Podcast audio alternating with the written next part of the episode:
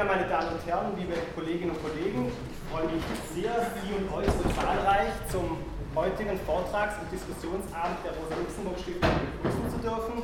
Ich freue mich sehr, Wolfgang Fritz Haug begrüßen zu dürfen. Einen, wie das Tagblatt heute vollkommen zurecht geschrieben hat, der profiliertesten linken Theoretiker Deutschlands. Ein jemand, der hier, das ist vielleicht gar nicht allen bekannt, sein Studium aufgenommen hat. Er hat ja in Tübingen 1951 begonnen zu studieren, und zwar 1955 Romanist. Das möchte ich hoffen, ja, damit war ich noch. So früh dann doch, doch noch nicht. Und zwar gar nicht, wie man vielleicht vermuten könnte, Philosophie oder Ökonomie oder sowas, sondern Romanistik, altägyptische Literatur und Zeichnen oder Kunst, auf jeden Fall im künstlerischen Bereich was ihn auch später weiter begleitet hat, ähm, auf seiner weiteren Karriere in Paris, ähm, wo er dann auch mit Existenzialismus vertraut wurde und in die Philosophie und zum Marxismus gefunden hat. Wolfgang Fritz Haug ähm, ist, ähm, wie vielen von Ihnen von euch vermutlich bekannt, Gründer und bis heute Herausgeber der Zeitschrift Das Argument, Gründer und auch Herausgeber ähm, des vielbändigen historisch-kritischen Wörterbuch des Marxismus. Ähm, da liegen vorne drei Leseexemplare aus, ähm, die können dann bei Interesse mitgenommen werden. Er ist natürlich, ähm, wie Ihnen bekannt ist, ähm, langjähriger Professor für Philosophie an der Freien Universität Berlin gewesen, mit zahlreichen Gastdozenturen an anderen Universitäten und hat im Jahr 1981 in Berlin die Volksuni ins Leben gerufen. Anlass für die Einladung heute an Wolfgang Zau war ähm, das Erscheinen seines Artikels Marxist sein, Marxistin sein im historischen kritischen Wörterbuch des Marxismus. Und so ist auch der Titel des heutigen Abends überschrieben. Wie wird man Marxist? Was heißt es, Marxist zu sein? Und wie bleibt man Marxist? Wege in den und Wege im Marxismus. Das heißt, es wird sowohl um einen geografischen Zugriff auf die Tatsache Marxist sein, Marxist bleiben gehen, als auch darum, was es eigentlich substanziell heißt, was das Gemeinsame eines Marxismusverständnisses in seiner Pluralität vielleicht sein kann. Ja, so viel als Vorrede. Ähm, bei dieser zahlreichen Zuhörerinschaft haben wir uns dafür entschieden, das klassische akademische Format des Vortrags mit anschließender Diskussion zu wählen. Darauf freue ich mich sehr, mit Ihnen zu diskutieren, mit euch zu diskutieren und natürlich zunächst mal dem Wolfgang Fritz lauschen zu dürfen. Vielen Dank.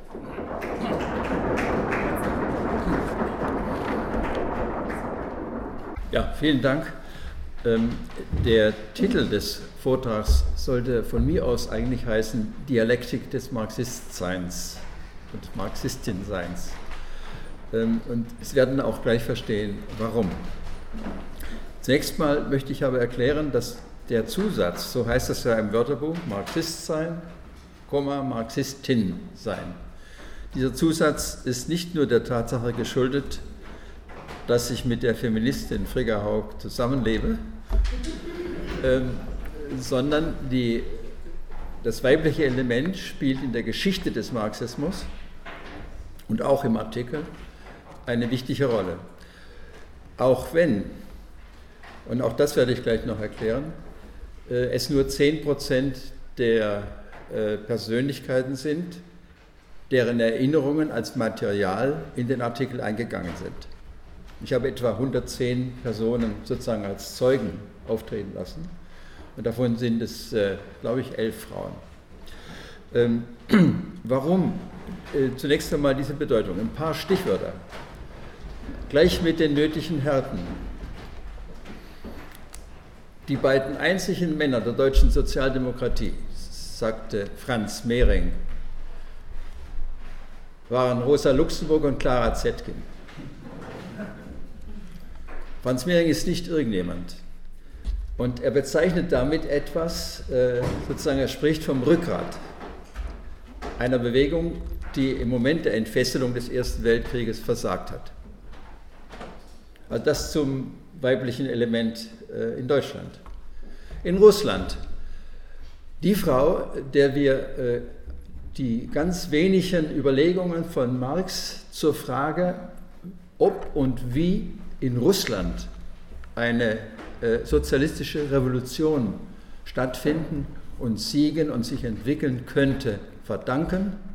Vera Sasulic die große Persönlichkeit der russischen marxistischen Sozialdemokratie, ähm, die ähm, für die erste Generation steht. Dann ähm, springen wir mal nach 1917, der Moment der russischen Revolution, der den ganzen Globus wie, wie ein Magnetfeld hinreißt äh, nach Russland. Die russische Revolution, das dürften wahrscheinlich, schätze ich, die meisten von Ihnen nicht mehr wissen. Und fragen Sie sich dann auch gleich warum. Hat ein wesentlich weibliches Gesicht. Es sind drei große Frauen, die das Gesicht bestimmen, die auf den Vorstandsbänken bei den ersten beiden Sitzungen der international neu gegründeten kommunistischen Internationale saßen, deren Fotos in den Parteilokalen hingen. Ähm, von der einen dürften Sie nicht mal den Namen kennen.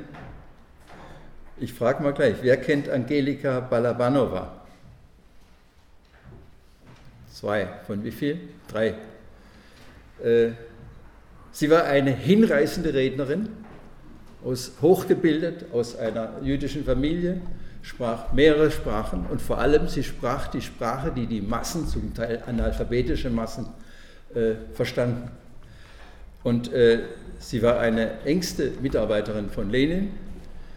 In dem Maße, in dem Lenin getrieben durch die losgetretene Lawine des revolutionären und konterrevolutionären und konter-konterrevolutionären Prozesses abwich von den Prinzipien, hat sie sich von ihm entfremdet und schließlich getrennt und ist außer Landes gegangen.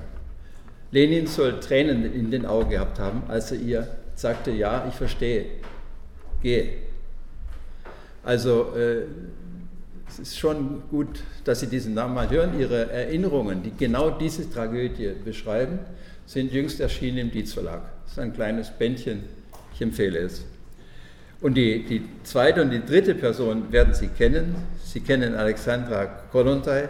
Das verdankt sie der Tatsache, dass sie für die Feministinnen eine wichtige Andock-Person ist.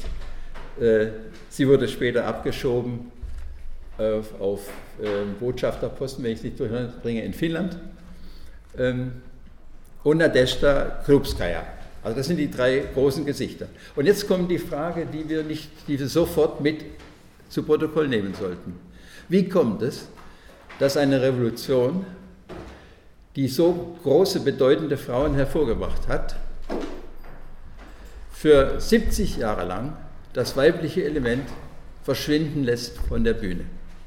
Es gibt keine mehr, die in führender Position wirklich sich entfalten konnten und zum Zuge kommen.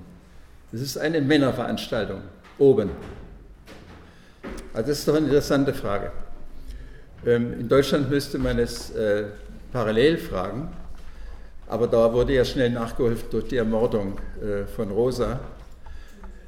Ähm, so, das nur zu dem einen Punkt, warum da auch Marxistin steht. Und Sie werden sehen in dem Material, was ich nachher etwas vorstelle, wenigstens ein Stück davon sehen lasse, ähm, dass das auch im Material prominent äh, vertreten ist. Jetzt ähm, der zweite Punkt, wie kam ich überhaupt dazu, dieses Stichwort zu schreiben oder wie kam unser Projekt dazu, zu akzeptieren? Das ist ein Begriffswörterbuch. Marxist sein ist eigentlich kein Begriff. Wieso haben wir das bearbeitet? Das ist ein Ausnahmeartikel und da er nicht begrifflich ist, sondern mit viel Material arbeiten muss, ist er auch viel länger als andere. Er ist länger als der Artikel Marxismus und äh, das verlangt nach Erklärung.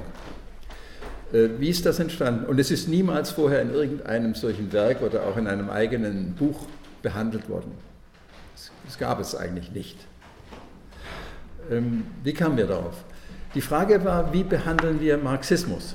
Und nun ist dieses Ganze, jetzt sind schon so viele Bände da, schätzungsweise, und das kommen nochmal so viel, wir sind etwa, etwas über der Mitte jetzt des Projekts.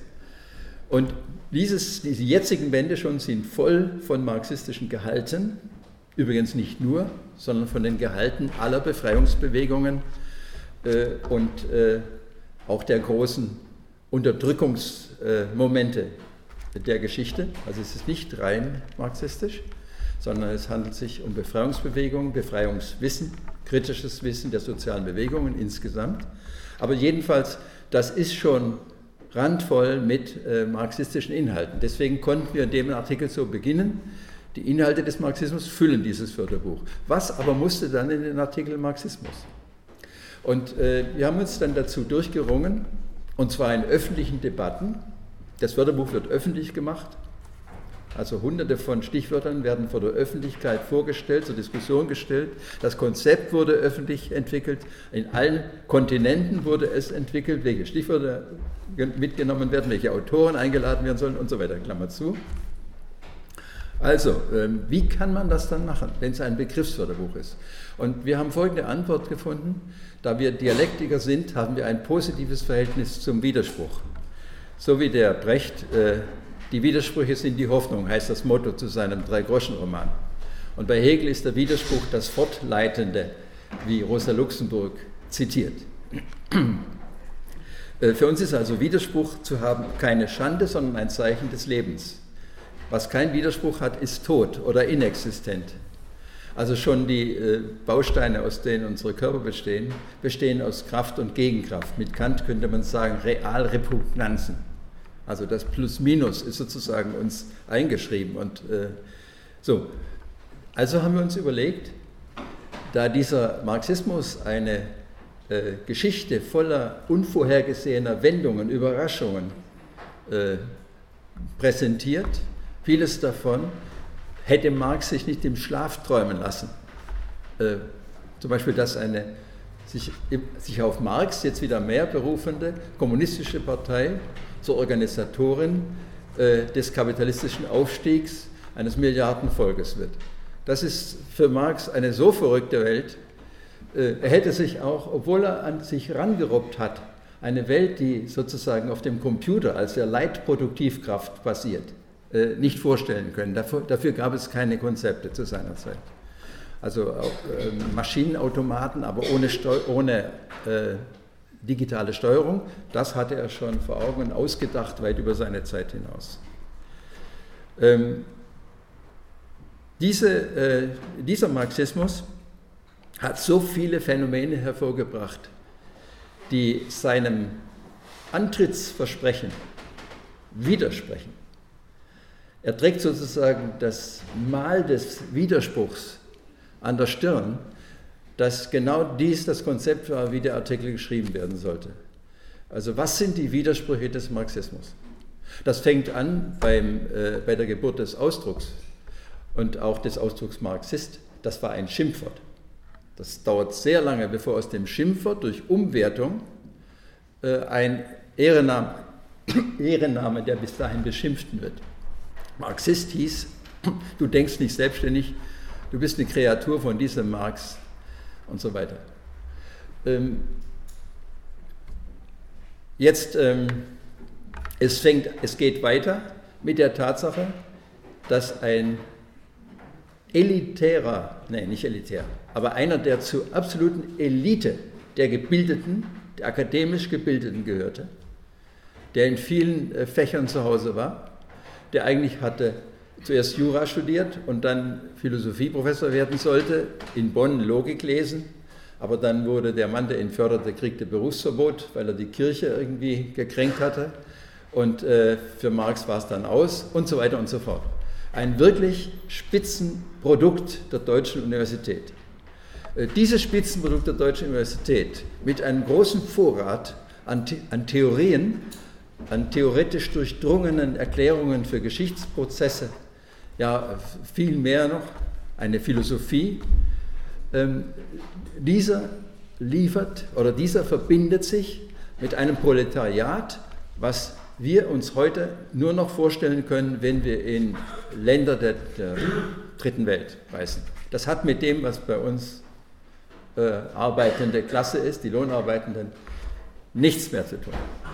Das ist eine elend gehaltene äh, Masse, unorganisiert, Beute von Heuern und Feuern, ohne Menschenwürde gehalten, ohne Rechte, ein, äh, ein Nichts, ein Heer von Nichts. Ich komme gleich auf dieses Nichts zurück und was dann der Marxismus für sie bedeutet. Diese Fusion einer Theorie, die Wissenschaft war, und einer Bewegung ganz von unten. Diese Fusion ist ein geballter Widerspruch. Und dieser Widerspruch durchzieht die gesamte Geschichte des Marxismus. Auch in vielen unerfreulichen Formen. Weil die Marxisten und Marx an der Spitze haben kein Wort dafür gefunden, diesen Widerspruch in Begriffe zu fassen, zu analysieren. Das war kein Thema. Und wenn ein Widerspruch kein Thema ist, pflegt er sich hinterrücks äh, der Prozesse zu bemächtigen. Und so war es in diesem Fall. Es gibt also viele Phänomene. Erstens mal verwandelt sich eine wissenschaftliche Theorie in das, was diese Masse verlangt. Sie verlangt das, was dann mit dem Wort genannt wurde, was für den Marx ein Negativwort war, nämlich Ideologie. Und nun wird die Anti-Ideologie par excellence, das war die Marxische Theorie, prinzipielle Anti-Ideologie, die wird jetzt in vergröberter Form zur Ideologie. Und dann äh, gleichzeitig äh, entwickelt sich ein ganzer Fächer von Widerspruch hinderaus, nämlich ähm, ich muss jetzt aufpassen, dass ich die Zeit nicht dafür verbrauche, weil ich will ja zum Marxistsein kommen, aber wenn es ein paar Punkte davon, ein paar Punkte davon. Ähm, man muss sich vorstellen, ähm, dass die, ja, zuerst mal sage ich noch etwas, wie das Ganze wurde. Also die Marxische Theorie, die war ziemlich schon fertig. Wir wissen das heute von den Manuskripten. Aber sie hatte keine praktische Relevanz das erste Mal eine flüchtige, man, man, dachte, das würde eine praktische Relevanz werden, das war das Kommunistische Manifest, geschrieben 1847 für eine kleine Sekte, eine irrelevante Sekte. Und gleich verschwunden in der Revolution, nicht mehr eine Rolle gespielt, erst äh, fast ein Vierteljahrhundert später. Unter ganz anderen Umständen wird das Ding plötzlich wieder aufgelegt. Also diese erste Begegnung mit der Praxis, die war nichts. Die zweite Begegnung mit der Praxis, auch die durch Hintertüren und im Hinterzimmer, buchstäblich am Rande der großen Weltausstellung in London, das war die Prachtschau des Weltkapitals. London war die absolute Mekka des Kapitals, das avancierteste Industrialisierungsland. Und die Betriebe vom Kontinent und auch von anderswoher schickten Arbeitergruppen, also ihre Fachleute, ihre Facharbeiter, ähm, ihre Elite sozusagen, schickten sie delegationsweise zu dieser Ausstellung, damit sie die neuen Technologien sehen sollten, um sie auf die, nicht, vorzubereiten auf den, die Übernahme der neuesten Technologien. Und diese Leute haben sich dann in Hinterzimmern getroffen und haben angefangen, sich zu koordinieren. Wie vernünftige Menschen das auch im Nachhinein gar nicht sich anders vorstellen können und wir es auch getan haben würden. Und dann haben sie besprochen, wir brauchen jetzt ein Gründungsdokument und haben versucht, das zu formulieren. Und das ging von Phrase zu Phrase und äh, verfranste sich immer mehr. Und als die Hoffnung schon aufgegeben wurde, da rutschte dann in letzter Sekunde so seitlich in die, in, aus der Kulisse heraus der Karl Marx mehr zufällig rein und verfasste ein hinreißendes Dokument. Bebel zum Beispiel ist äh, zur Arbeiterbewegung äh, ist äh, Sozialist geworden durch dieses Dokument, die Inauguraladresse. Wir schreiben jetzt das Jahr 1864. Jetzt gründet sich die erste internationale IAA, Internationale Arbeiterassoziation, und der Marx steigt auf, wenn man so will, zu ihrem Generalsekretär. Sie lebt nur sieben Jahre, dann geht sie unter und in der Verfolgung, weil inzwischen war die französische Pariser Kommune gewesen, und alle politische Polizei der Welt jagt jetzt die Mitglieder der Internationale, obwohl sie mit der Kommune nichts zu tun hatten. Einfach nichts. Aber das Gerücht reichte und gleichzeitig war die Internationale von innen gespalten. Anarchisten, Marx, Marxianer. Also von den Anarchisten Marxisten genannte. Es gab noch keinen Marxismus und noch keinen positiven Begriff des Marxisten. Obwohl der fing an in Frankreich, rührten sich die Ersten und nannten sich Marxist. Und dann, das kam an Marx und er sah der Flugblätter und hat dann gesagt, si ça c'est du marxisme, ce que je sais que moi je ne suis pas marxiste. Wenn das Marxismus sein soll, dann weiß ich eins gewiss, ich bin nicht Marxist. Das wird oft zitiert, dass Marx gegen Marxismus sei. Das ist aber Unsinn, denn das war eine, ein frühes Stadium, als es Marxismus noch gar nicht gab. Und äh, am Ende seines Lebens hat er dann die Weiterentwicklung durchaus mit Interesse verfolgt, sagen wir es mal so. Aber er musste sterben und dann dauerte es äh, ja, sechs Jahre. Neun, jetzt rede ich wieder Unsinn. Er ist 83 gestorben, es dauerte sechs Jahre. Und die Geschichte hat manchmal solche Symbol, einen Symbolwitz, der unglaublich ist. Genau 100 Jahre nach dem Sturm auf die Bastille, der Französische Revolution, fand in Paris die Gründung der Zweiten Internationale statt. Und hier waren jetzt Parteien aus dem ganzen Erdrund vertreten. Also von Neuseeland über Südamerika, Ägypten, aber natürlich die allergrößte äh, Delegation kam aus Deutschland. Das war der Stolz der internationalen Arbeiterbewegung und die Hauptsprache war Deutsch. Übrigens ist die Hauptsprache noch Deutsch auf den ersten beiden Kongressen der Kommunistischen Internationale in Moskau. Und erst Hitler hat dieses Deutsch verbannt aus der Sprache, als Sprache des Internationalismus. Äh, das nur als Klammer. Und diese, äh, also wir sind jetzt, wenn wir es sehen nochmal, 47 Manifest, 64 Inauguraladresse, Jetzt äh, nochmal ein Vierteljahrhundert später. Jetzt schnackelt es nach dem Tode von Marx. Die Internationale erklärt sich für die zweite für marxistisch. Jetzt ist der Marxismus da. Er ist die offizielle Auffassung. Und schon bei der Gründung der Internationale tritt ein junger russischer Delegierter auf namens Georgi Plechanow und sagt, Marx muss sich im Grab umgedreht haben. Marx ist der größte Ideologe der Arbeiterklasse. Schon ist die Umdrehung passiert. Also das wird einigen vielleicht was sagen, was ich gerade andeute. Aber äh, jetzt ist der Marxismus da. Das hat also sehr lange gedauert. Und äh, diese Vorgeschichte, die schon Widersprüche zeigt, muss man wissen. Und jetzt, wenn man weitergeht mit der Geschichte, das ist völlig verständlich, dass die Spannungen, die kontradiktorischen Elemente darin immer mehr zunehmen. Zum Beispiel die Rosa Luxemburg. Ähm, Nee, ich springe mal, lass mal Lukas sprechen. Lukas sagt ähm, äh, Anfang der 20er Jahre, in einer vollkommen verwandelten Welt, die mit der Marxischen Welt der Postkutschen äh, wenig mehr zu tun hat. Also es waren nicht bloß Postkutschen, aber in Deutschland war zu seiner Zeit noch die Postkutsche. Die ersten Eisenbahnen wurden gebaut, das stimmt, aber äh, es war noch ungeheuer zurückgeblieben, dieses Deutschland.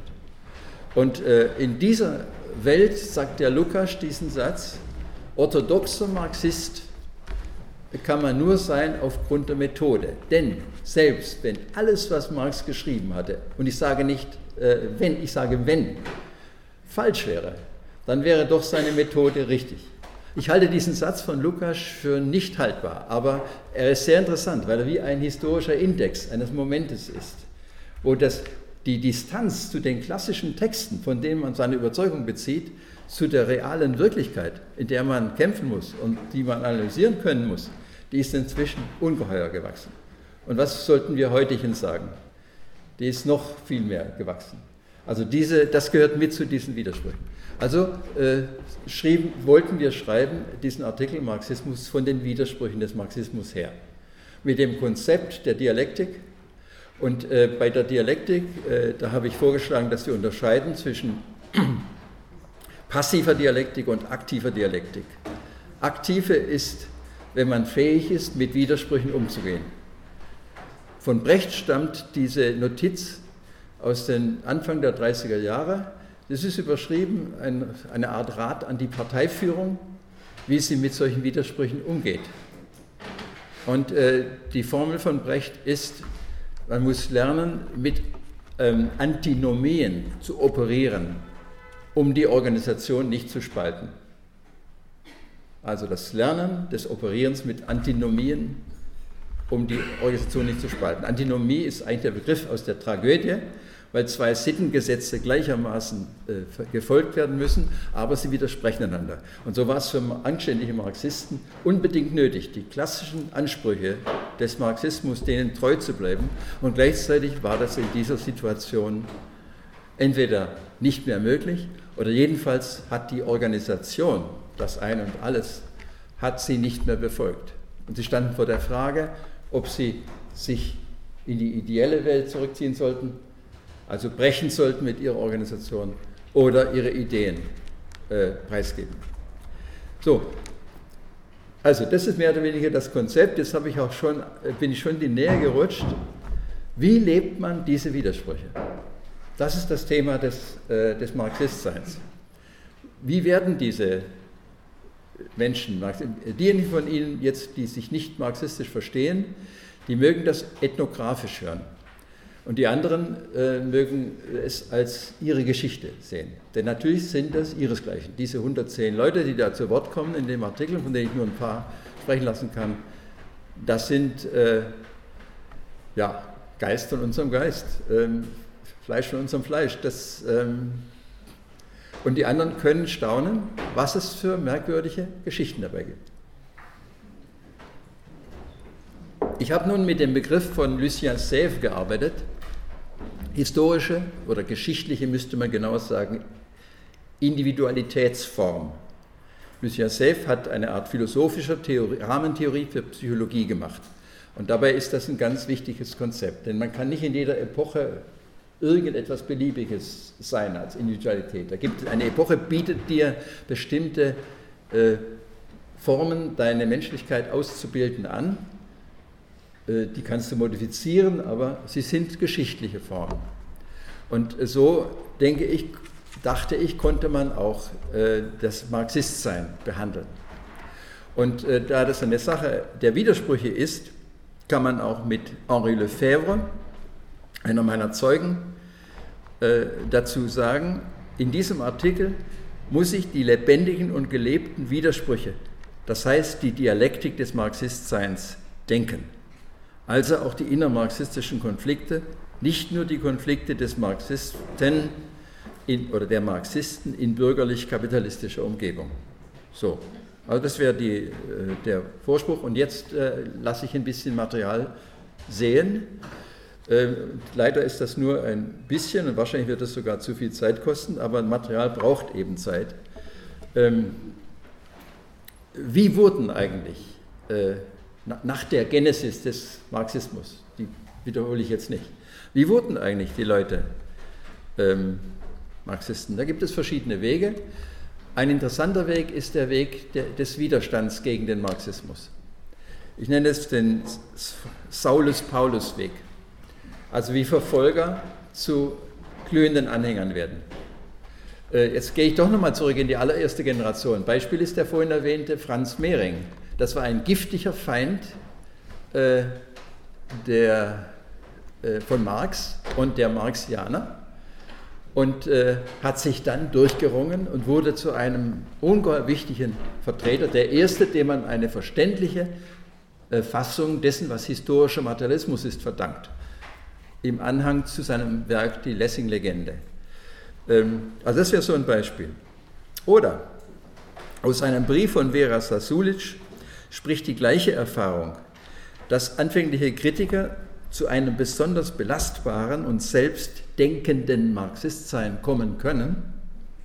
Die meisten, notiert sie, unserer jungen Freunde, unserer Genossen, und zwar der besten, haben das Studium der marxistisch-sozialistischen Literatur aufgenommen in der Absicht, unsere Argumente zu widerlegen und haben am Ende unsere Ideen angenommen schreibt sie an Engels. Dieses Muster wiederholt sich bei Trotzki.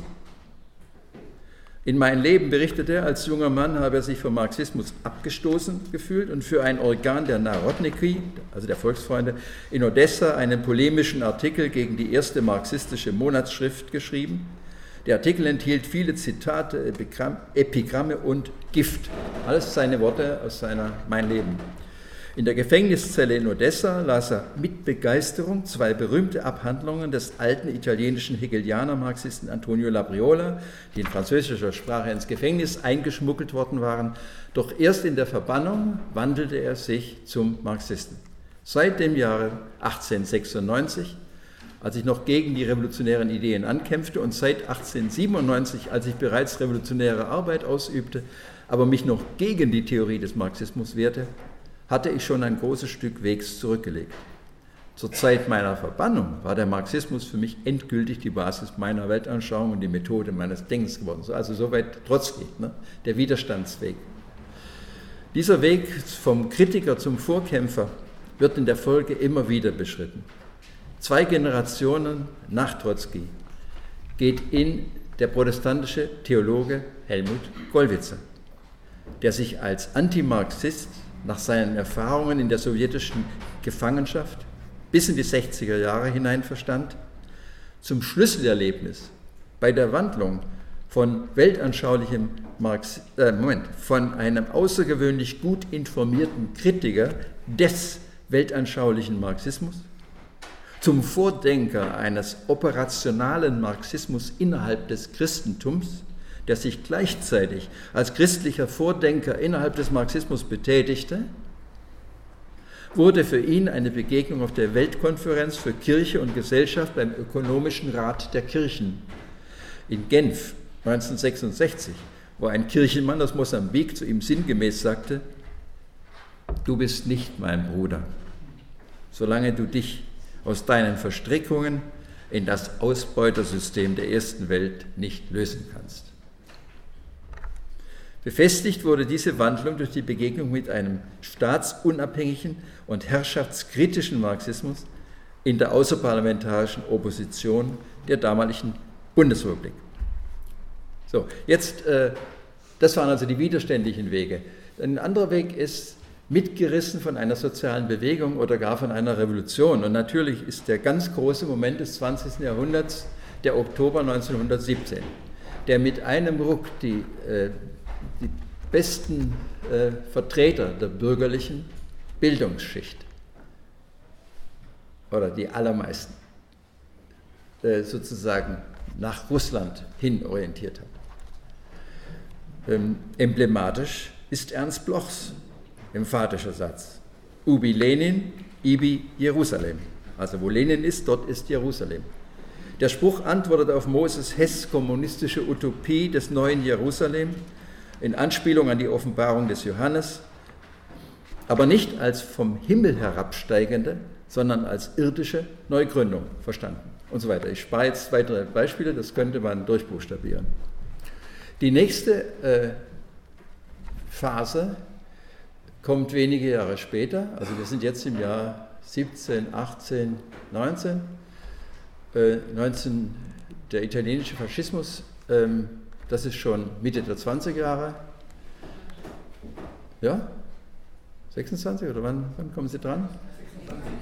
Und äh, Goebbels wird notieren im Tagebuch, am Beispiel von Italien mit seinen starken Gewerkschaften, die einfach weggewischt wurden, haben wir gelernt, dass es geht. Und dann kommt äh, 1933 und so weiter. Und jetzt ist die Frage des Antifaschismus wie ein ungeheurer Generator, der wiederum die Besten, die überhaupt Anstand haben, der Lebenden äh, hintreibt äh, zum Widerstand. Und da begegnen sie äh, Kommunisten. Denn in den allermeisten Ländern waren sie das, nicht nur die das führten, sondern die anderen haben sich weggeduckt, die Liberalen. Ähm, so ist es zum Beispiel bei Gajo Petrovic. Als Gymnasiast ist er Marxist und Kommunist geworden, und zwar während der nazifaschistischen Okkupation Jugoslawiens. Äh, sie kennen vielleicht Petrovic als einer der Philosophen der Praxis, äh, der Praxisgruppe damals in Jugoslawien was praktisch hieß, durch die illegale Aktivität im besetzten Gebiet am Befreiungskampf teilzunehmen. Petrovic kam dazu der Überzeugung, zitiere nochmal, dass der Marxismus diejenige Theorie ist, die die Probleme des menschlichen Lebens und der gegenwärtigen Gesellschaft am besten sieht und deshalb auch die beste Grundlage für einen Kampf nicht nur gegen den Nazifaschismus, sondern gegen alle Formen der Unmenschlichkeit, für eine wirklich menschliche, freie Gesellschaft darstellt. Sie hören hier schon die Momente heraus, die dann wiederum den Widerspruch in das kommunistische Lager tragen und dort zu Brüchen führt. Ähm, auch dieses antifaschistische Motiv, das lässt sich an vielen Beispielen äh, vorführen. Ich komme nachher nochmal äh, drauf zurück. das Gerechtigkeitsmotiv, das schon angeklungen bei, bei Helmut Gollwitzer. Ähm, ich habe es heute mit den Theologen anscheinend. Für die protestantische Theologin Dorothee Sölle, auch sie, übrigens Gollwitzer war ein großer, guter Freund, hat sogar die Zeitschrift Argument am Anfang mitfinanziert. Möchte ich doch mal in Erinnerung rufen. Ähm, für die protestantische Theologin Dorothee Sölle fing alles mit einem Gespräch an, in dem der deutsche Psychiater Erich Wulff, der, glaube ich, im Auftrag, ähm, war das der Deutsche Akademische Austauschdienst, es war irgendeine regierungsoffiziöse Organisation, die Psychiatrie in äh, ähm, Vietnam, in Südvietnam aufbauen sollte, in der alten Kaiserstadt Hue spricht man sicher anders aus, aber ich weiß nicht wie. Ähm, und der kam auf Urlaub. In, auf demselben Urlaub haben wir uns auch kennengelernt und dann bis zu seinem Tode waren wir enge Freunde. Und erzählte ihr, der Dor Dorothee Sölle, jetzt zitiere ich sie, dass die Amerikaner in Vietnam zwar nicht selbst folterten, aber mit dem Tonband neben den Folterern aus anderen asiatischen Ländern standen und Aufnahmen von den erpressten Geständnissen der Vietcong machten. In der Folge half ihr die Beschäftigung mit den Befreiungsbewegungen, mit der Imperialismustheorie, mit Erkenntnissen darüber, was sich eigentlich in der dritten Welt abspielte, auch meine eigene Geschichte, also ihre, äh, neu zu verstehen. Auschwitz war mit Auschwitz nicht zu Ende. Es ging weiter. Das war die Lektion.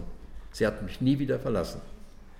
1968 kommt es zur ersten näheren Bekanntschaft mit einem Kommunisten, Freddy Hülser, in Köln, während er erzählt, wie die Nazis ihm im Gefängnis die Rippen gebrochen hatten, wurde ihr, wie sie in ihren Erinnerungen schreibt, plötzlich klar, dass sie Sozialistin war. Zitat, das hatte sich schon lange vorbereitet und natürlich war der große Karl aus Trier nicht unschuldig daran, Zitat Ende. Aus alledem, jetzt nochmal Dorothee Sölle, erwuchs das politische Nachtgebet, das wir in Köln seit 1968 machten. Daraus entstand dann die europäische Sektion der Christen für den Sozialismus. Später, erzählt Sölle weiter, wurde ich oft ungeduldig, wenn mich Gläubige fragten, bist du Marxistin? Das Beste, was mir dazu einfiel, war die Gegenfrage, putzt du dir die Zähne? Ich meine, nachdem man die Zahnbürste erfunden hat, wie konnte man die Propheten Amos und Jesaja lesen und nicht Marx und Engels? Mussten wir nicht jedes analytische Werkzeug benutzen, das uns die Ursachen der Ungerechtigkeit begreifbar und gleichzeitig die Opfer der Ungerechtigkeit als die möglichen Kräfte der Veränderung kenntlich machten, die den Bann für beide, Täter wie Opfer, brechen? Also so viel als äh, Probe.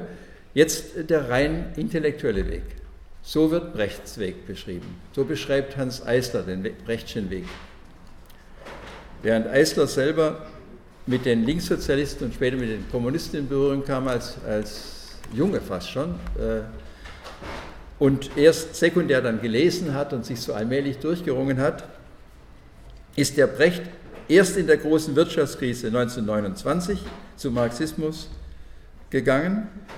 Und zwar führte dieser Weg über die marxische Kapitalismuskritik.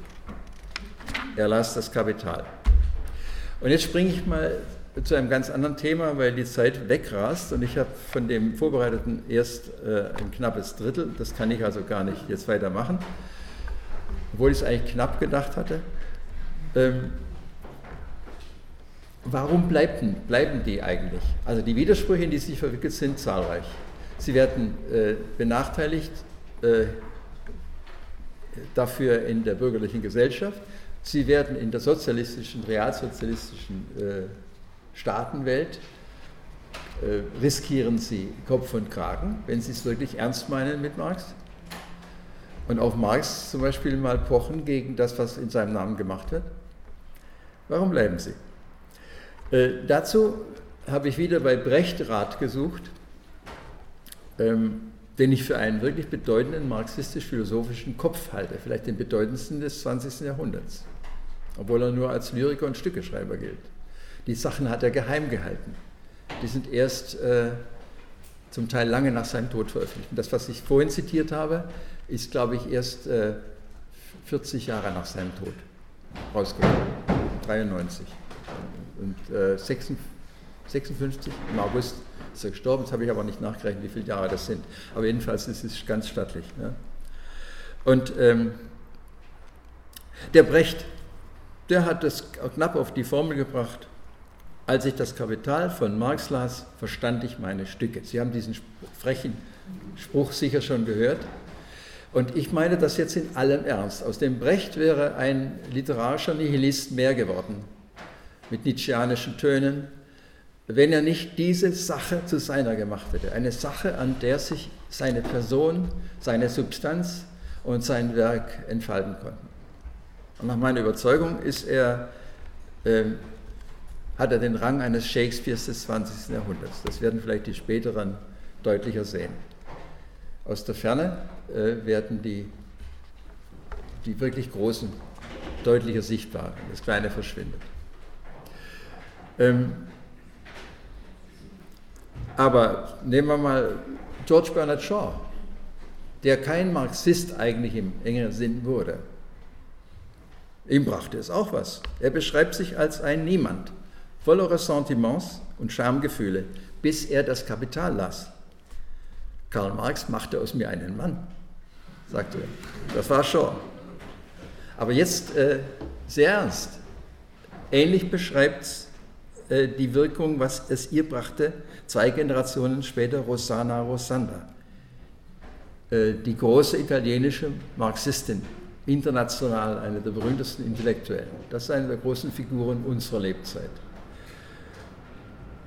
Als Chefredakteurin von Il Manifesto hat sie durch ihre Leitartikel und Kommentare internationale Ausstrahlung erlangt. So, sie war in ihrer Autobiografie ursprünglich ein farbloses Mädchen bis sie im von Faschismus und Weltkrieg heimgesuchten Italien durch die Lektüre einiger Schriften von Marx, ein Prof hatte sie darauf hingewiesen, äh, sie studierte Kunstgeschichte, aus dem Rückzug in die Religion der Kultur, das sind immer ihre Worte, und dem Rückzug aufs Persönliche herausgerissen wurde. Die Lektüre vermittelte ihr eine Erkenntnis, die keinen Aufschub mehr duldete. Immer wieder stellte ich Zusammenhänge her zwischen Wörtern, Schweigen, Ereignissen, an denen ich gewollt blind vorbeigegangen war. Ich las alles, einiges mehrmals. Vorbei war es mit meiner Unberührbarkeit soll heißen, dass die Ereignisse nicht an, sie, sie, sie, sie nicht an sich herankommen ließ. Ne? Ich weiß nicht, wie man das in einem schönen Wort sagt. Intangibilità, sagt sie. Ähm, Ade, nüchterne, laue Zukunft löbliche Ambitionen, Ade, Unschuld. Also so jemand äh, weiß, warum er bleibt. Nicht? Oder äh, mein Kollege und äh, Freund auch, Klaus Holzkamp, ähm, mitgerissen von der Studentenbewegung. Ähm, ich lasse das mal, ich kürze das ein bisschen ab. Er wurde jedenfalls zur Kapitallektüre getriezt durch die Studenten.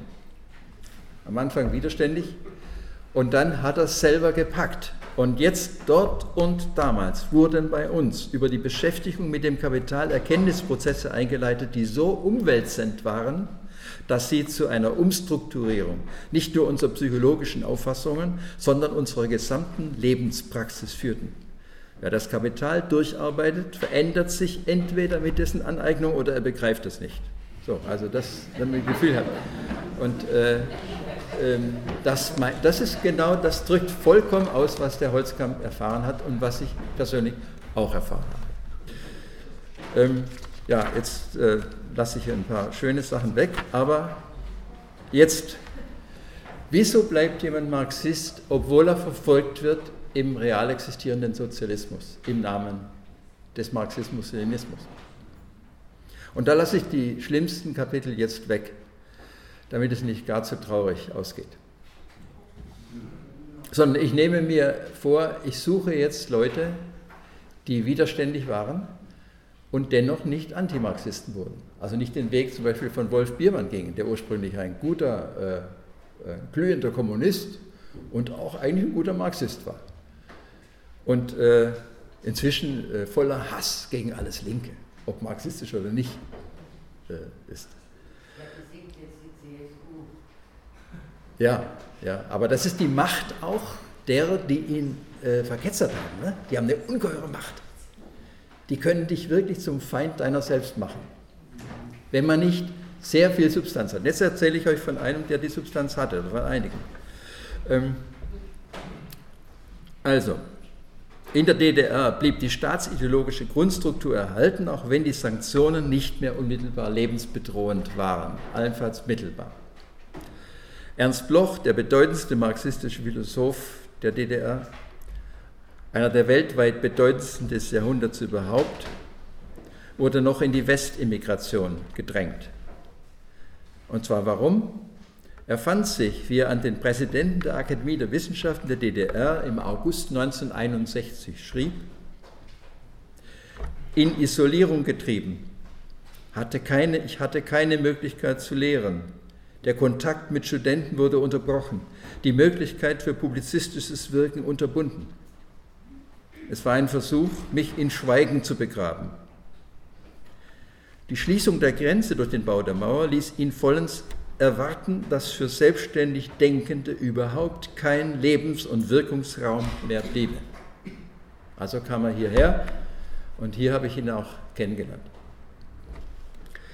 Ähnlich markant ist der Fall des Chemikers Havemann.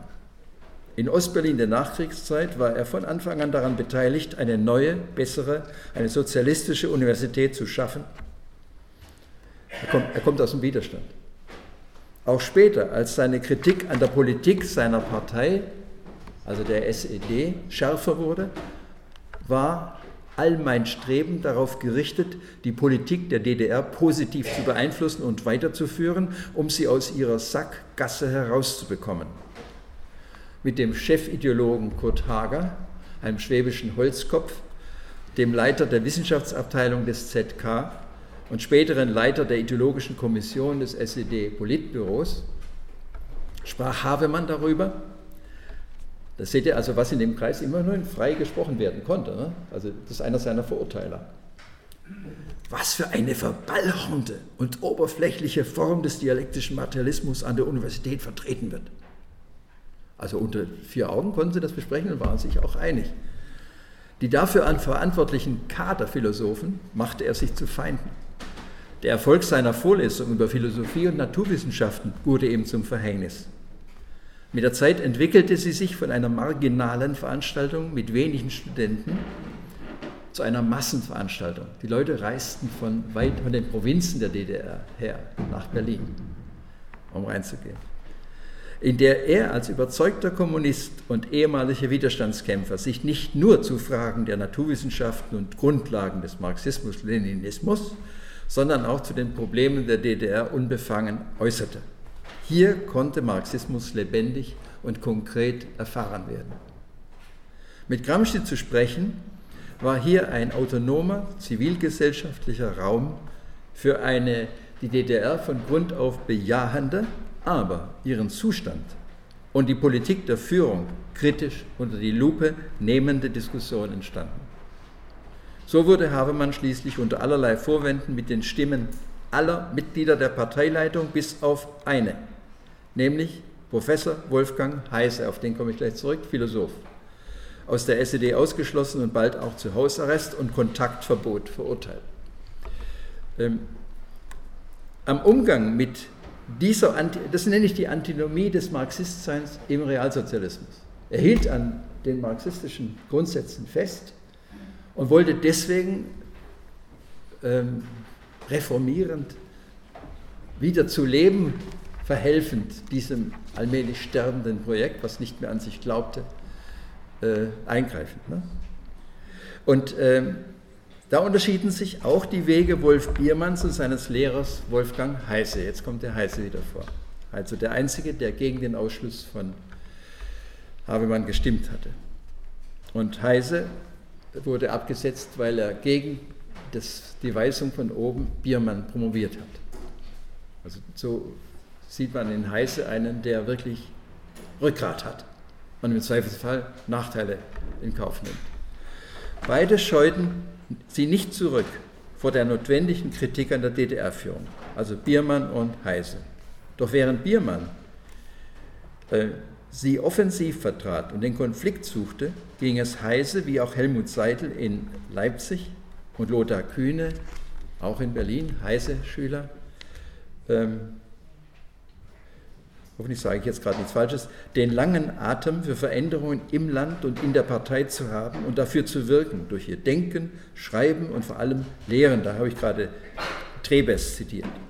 Exemplarisch lebte Heise im institutionalisierten Marxismus-Leninismus der DDR, die, jetzt zitiere ich nochmal eine Schülerin von ihm, Reschke, die gleichzeitig ungleichzeitige Existenz von Kritik und Orthodoxie. Also er war eigentlich ein orthodoxer Marxist und genau das machte ihn zum Dissidenten. Aber einer, der deswegen blieb und weitermachte. Ähm, das ist eine Antinomie, nicht wahr? Gleichzeitig dieses gleichzeitig zu machen. Ähm, so, jetzt steuere ich mal auf das Ende zu. Ähm, ja, vielleicht an der Stelle nochmal. Also der Marxismus an der Marxismus-Leninismus an der Macht legitimierte sich über das Ziel und also über das von Marx her formulierte Ziel und blockierte zugleich die Verfolgung dieses von Marx her artikulierten Zieles.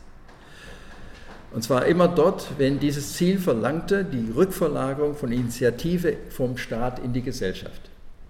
Sie erinnern sich an, das, an, den Abbau des Staates als Perspektive von Marx. Was jetzt aber nicht heißt, dass ich mir moralisch die Hände in Unschuld wasche, in dem Sinne, dass ich nicht verstehe, dass die Verwicklung in die internationalen Klassenkämpfe, auch in Weltkrieg äh, und in Interventionen aller Art, äh, insgesamt, dass man sozusagen den Stoff einer Tragödie bilden und nicht etwas, worüber man einfach moralische Urteile so fällt.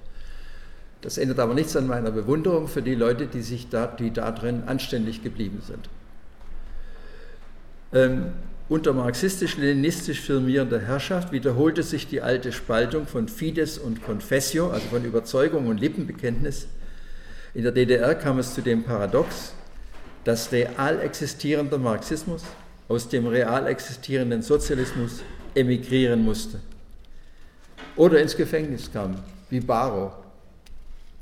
Diese Zwangsauswanderung, Barrow ist ja dann auch ausgewandert oder, oder rausgelassen, konnte die Form thematischer Versetzung aus der Gegenwart in die Antike annehmen, dass ein Professor, der also bisher heiße Themen behandeln konnte, jetzt Antike machen musste oder Ästhetik oder irgend so etwas, was man für Gedöns hielt weiter oben.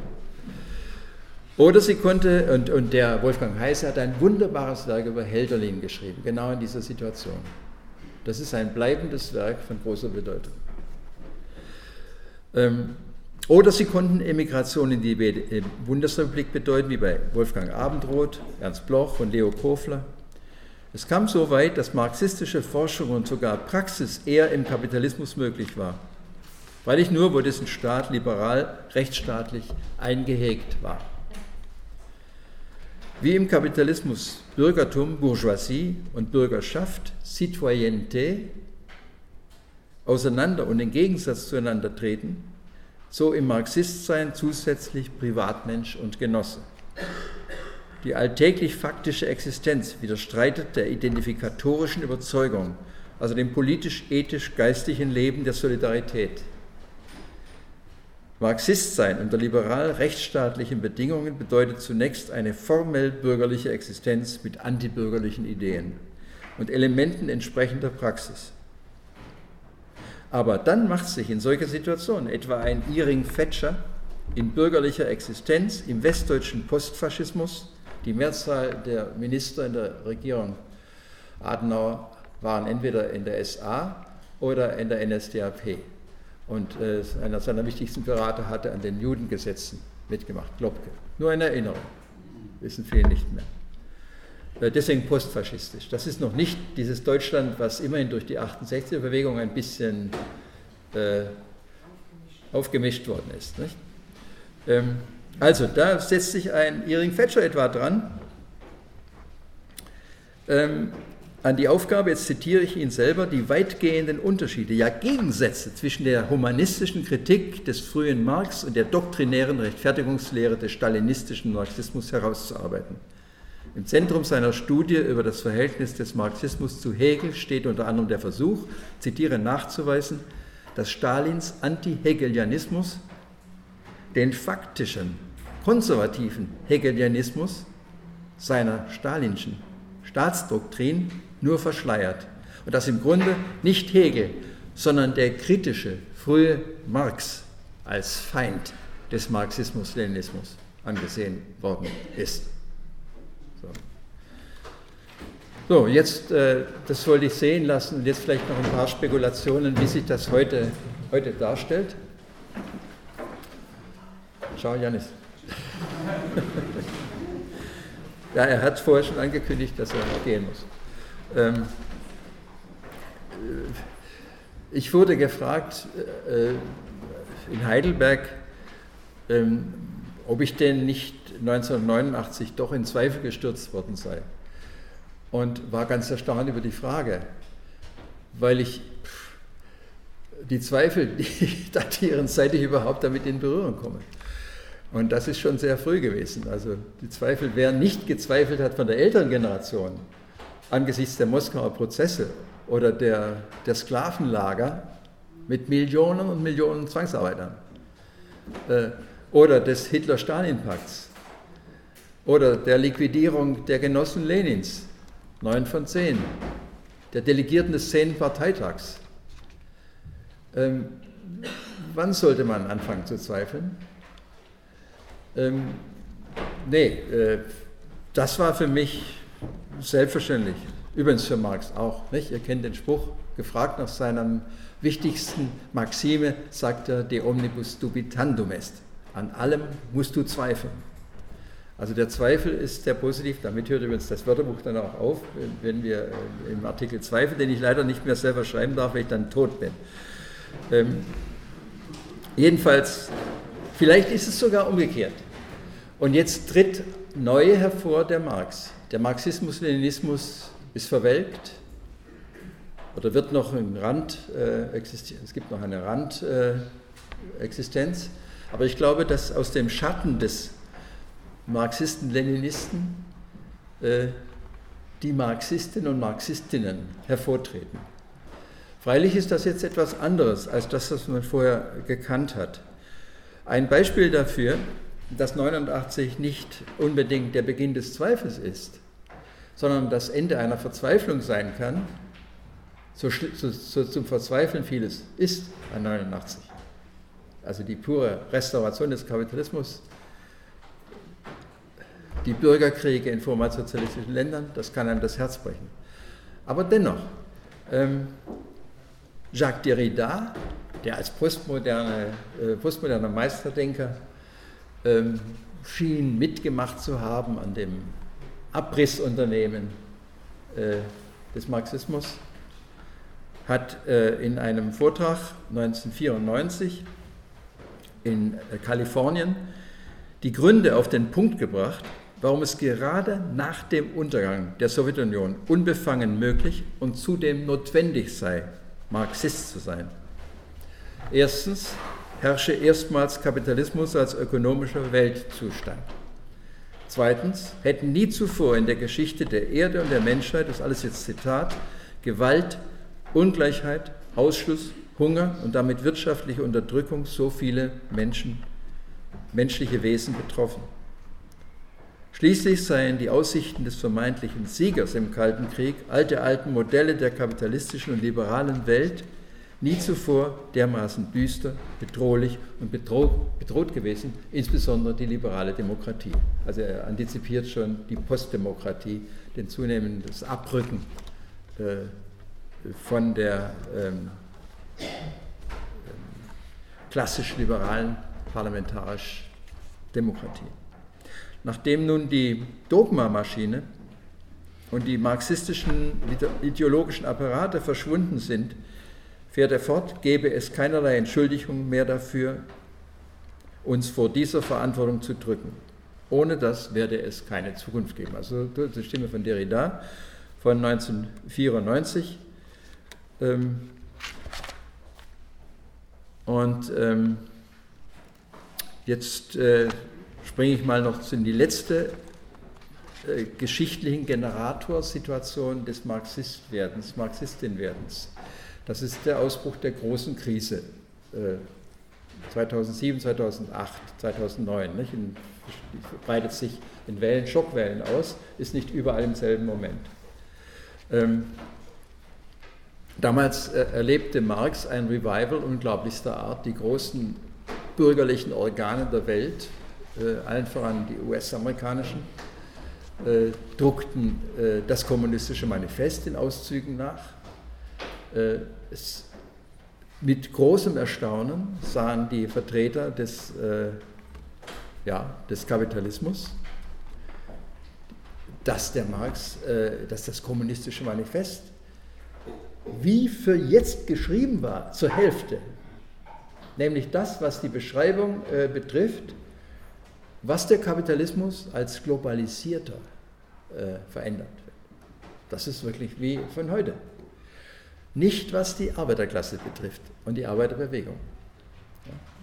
Und gerade weil das nicht aktuell ist, weil diese Fusion von äh, die 1864 eingeleitet wurde und 1889 perfekt schien, aber wahrscheinlich hinter den Kulissen nie wirklich tief ging, weil diese Fusion sich jetzt aufgelöst hatte.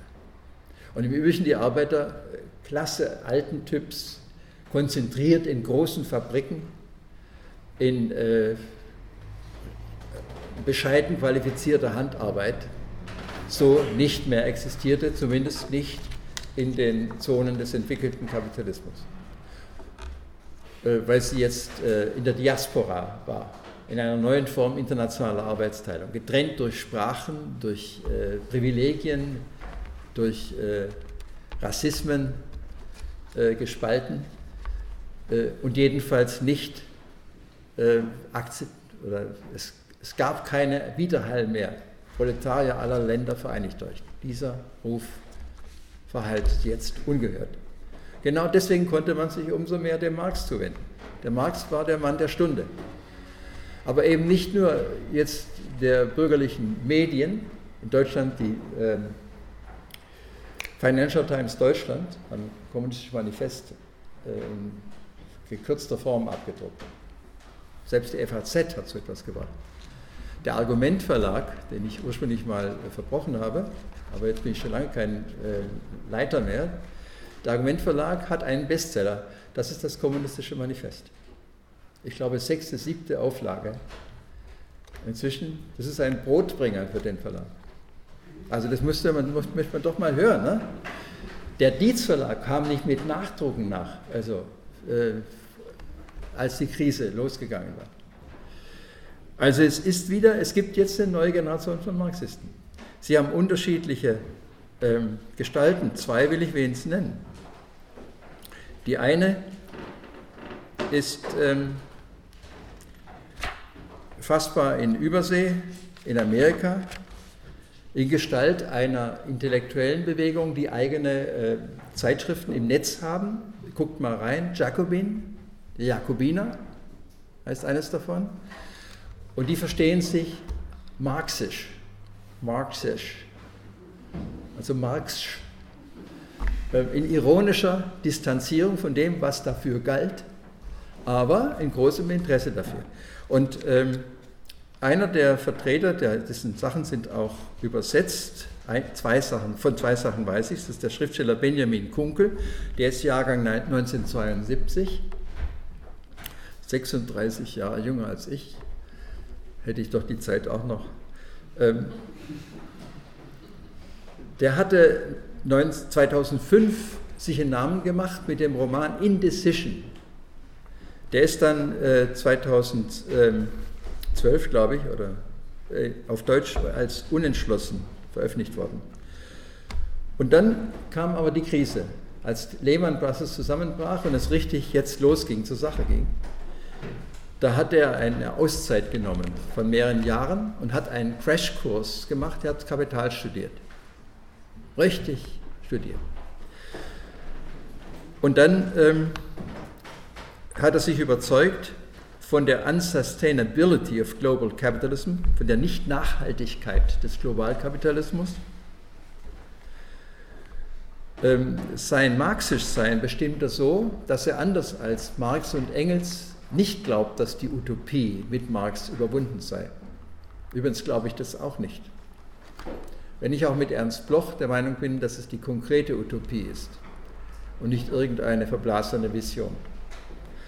Ähm, der Titel seiner Sammlung Programmatisch-politische Aufsätze von 2014, Utopia or Bust, Bust heißt so viel wie Pleite, gibt den Ton an. Die konkret utopische Perspektive verlangt nach theoretischer Fundierung. Anders gliche das Engagement für die Überwindung des Kapitalismus einem Sprung ins Dunkel. Aber nicht der Name, etwa Marxismus oder sowas, sondern die Zielsetzung gilt ihm als entscheidend, für die er wie zuvor andere, etwa Antonio Negri, den Namen Commonism von Common, also Commons, das ist das Englische für Allmende, Allgemeinheit, nicht? Commonism das Communism, nicht Communism, sondern Commonism. Also Commons heißt Allmende, Commons. Ähm, ins Spiel bringt, worunter er gesellschaftliche Verhältnisse versteht, that establish just and efficient economies and substantive democracy on a durable ecological basis. Also so etwas wie ein äh, radikal-demokratisch, sozial-ökologische Regelung der gesellschaftlichen Dinge. So, ähm,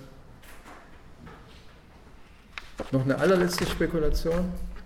Was, was wird wohl aus diesen Marxistinnen und Marxisten, die es ja überall auf der Welt gibt, verstreut, ähm, ohne sicher, ohne Gewissheiten. Sie wissen genau, dass sie ohne Garantien leben.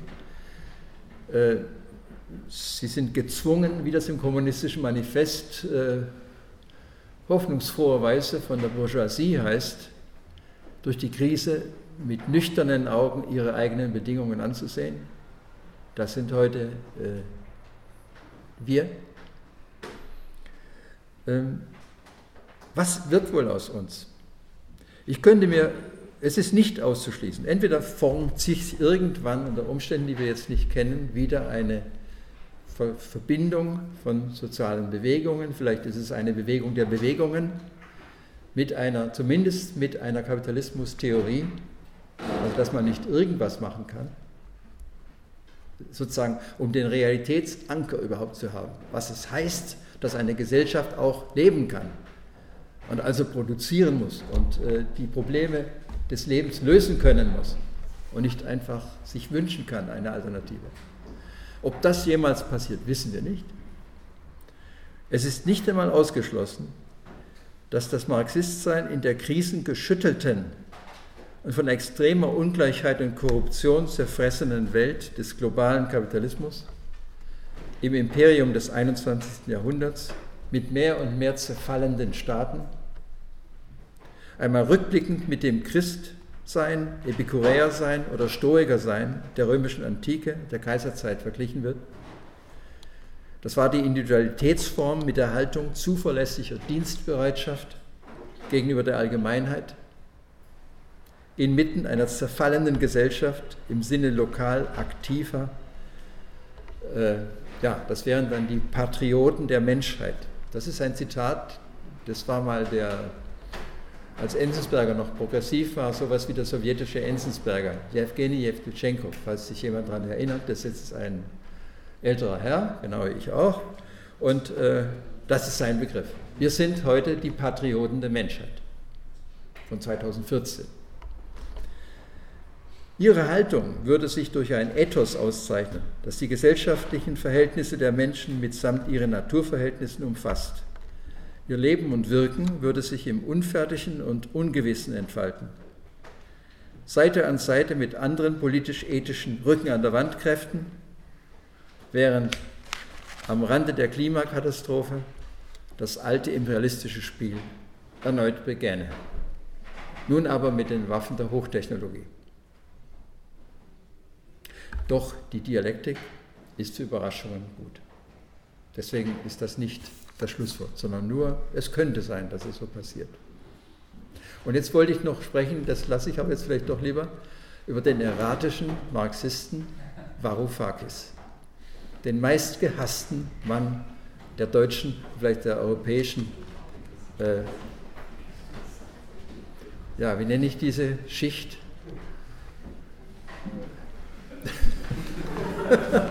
ich lebe in Spanien, dort sagt man die Kaste. Also, vielen Dank für die Aufmerksamkeit.